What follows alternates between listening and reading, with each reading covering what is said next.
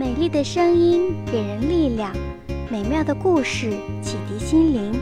我是橘子姐姐，欢迎收听橘子姐姐的故事屋。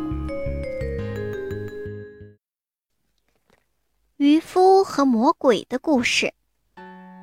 在海边生活着贫穷的渔夫和他的一家人。每天，渔夫都要到海边打四网鱼。为什么每天只打四网呢？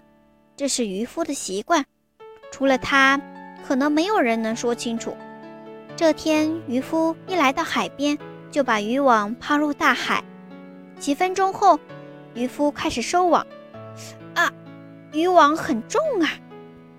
渔夫把网拖上来一看，网里的东西根本不是鱼。分明是一头死毛驴。渔夫整理好渔网，第二次把网撒入大海，又该收网了。这一次的渔网还是很重，可打上来的却是一个装满泥沙的破瓦罐。渔夫很感慨地说：“大海呀，我每天只撒四次网，并没有什么贪婪之心，请给我一点儿能填饱肚子的鱼吧。”渔夫又整理了渔网，深吸了一口气，一扭身，把渔网使劲撒了出去。渔夫打到鱼了吗？没有。第三次打上来的仍然是一些破烂的瓶瓶罐罐。渔夫发了一会儿呆，第四次把渔网撒入了大海。这一次，渔夫想多等一会儿，希望有更多的时间让鱼儿游到网里。渔夫等了好久。才试探着拽了拽手里的网绳，咦，这次的渔网还是重重的，渔网又被拽上了岸，但结果仍然让渔夫很伤心，因为这次打上来的是一个沉沉的大瓶子，看来渔夫一家今天要饿肚子了。渔夫无奈地拍了一下大瓶子，眼前忽然一亮。这可是一个铜瓶子，要是把铜瓶子拿到市场上去卖，一定能卖到不少钱。渔夫把瓶子放在沙滩上，仔细端详起来。这是一个细嘴大肚的铜瓶，瓶口紧紧地封着，里面装着什么东西呢？渔夫摇晃了几下瓶子，感觉不出里面有什么。打开看一看吧，渔夫想。瓶子的封口上印着一个符号，但渔夫并没有仔细看，就用随身带的一把小刀翘起了瓶口上的嵌封，瓶子被打开了。渔夫把瓶口朝下摇了摇，想要倒出瓶子里的东西，可里面似乎什么也没有。渔夫感到很奇怪。忽然，从瓶子里飘出一股黑烟。哎呀，这是什么？渔夫赶紧。后退了几步，仰头看着飘在空中的黑烟，黑烟在空中并没有扩散，而是慢慢凝聚起来。哦，它竟然变成了一个巨大的魔鬼！魔鬼晃动着房子一样大的脑袋，四处看了看。渔夫见他灯笼一样的眼睛看着自己，被吓坏了。忽然。魔鬼张开山洞一样的大嘴，雷鸣般的笑了起来，哈哈哈哈！万能的所罗门王啊，我终于出来啦！哈哈哈哈哈！接着，魔鬼对渔夫说：“喂，渔夫，刚才是你打开的瓶子吧？”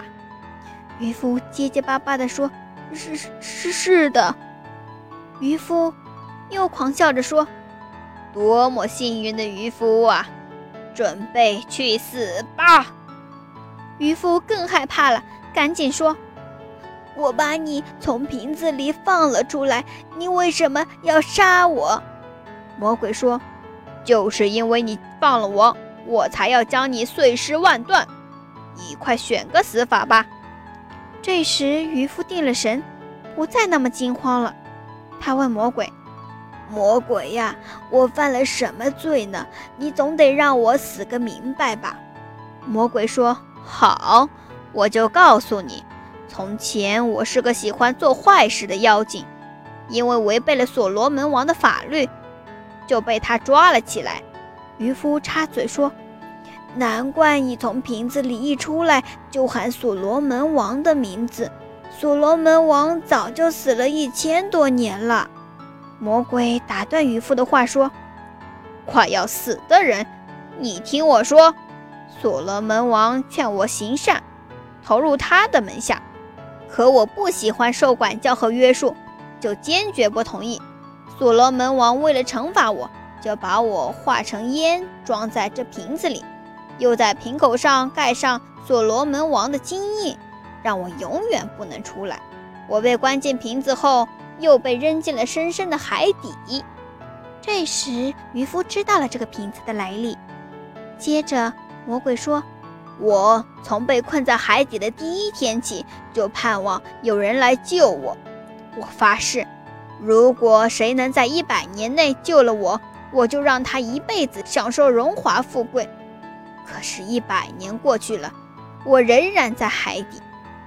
我又发誓，如果有人在两百年内救了我，我就让他获得无数的地下宝藏。说到这里，魔鬼又开始愤怒了。两百年过去了，我还是被关在海底。于是，我又第三次发誓，在今后的三百年内。如果有人救我，我就一定能满足他三个愿望。可是，一千多年过去了，仍然没有人来救我。我被气疯了，发下毒誓：今后不管谁救了我，我一定要杀了他。渔夫说：“魔王啊，是我重新给了你自由，你杀我岂不忘恩负义？”魔鬼吼道：“趁早放弃逃生的希望吧。”我发誓一定要杀了你！看来得自己想办法逃生才行。渔夫急中生智，他说：“魔王啊，我可以死，但我临死之前想弄明白一件事情。”魔鬼催促道：“快说！”渔夫说：“我一直想不通，这个瓶子还没您的一个脚趾头大呢。”您高大的身体是怎么钻进这个小瓶子的呢？魔鬼听了渔夫的话，哈哈大笑说：“哈哈哈，好，我就变给你看。”说着，魔鬼的身体一晃，又变成了一股青烟，一缕缕的钻进瓶子。渔夫看到黑烟全部进了瓶子，迅速的拿起地上的瓶子欠封，死死的盖在瓶子上。魔鬼这时才知道自己上了当，又一次被具有魔力的剑锋封在瓶子里。魔鬼在瓶子里大喊大叫，威胁渔夫赶紧把自己放出来。渔夫对着瓶子使劲踢了一脚，说：“我救了你，你不知道报答我，反而要杀我。现在我就让你再回到海底，永远不见天日。”说完，渔夫将瓶子远远地。抛入了海底。好啦，亲爱的小朋友们，故事讲完了。喜欢橘子姐姐讲故事，记得点赞、订阅和分享哦。有想对我说的话，欢迎在评论区留言哦。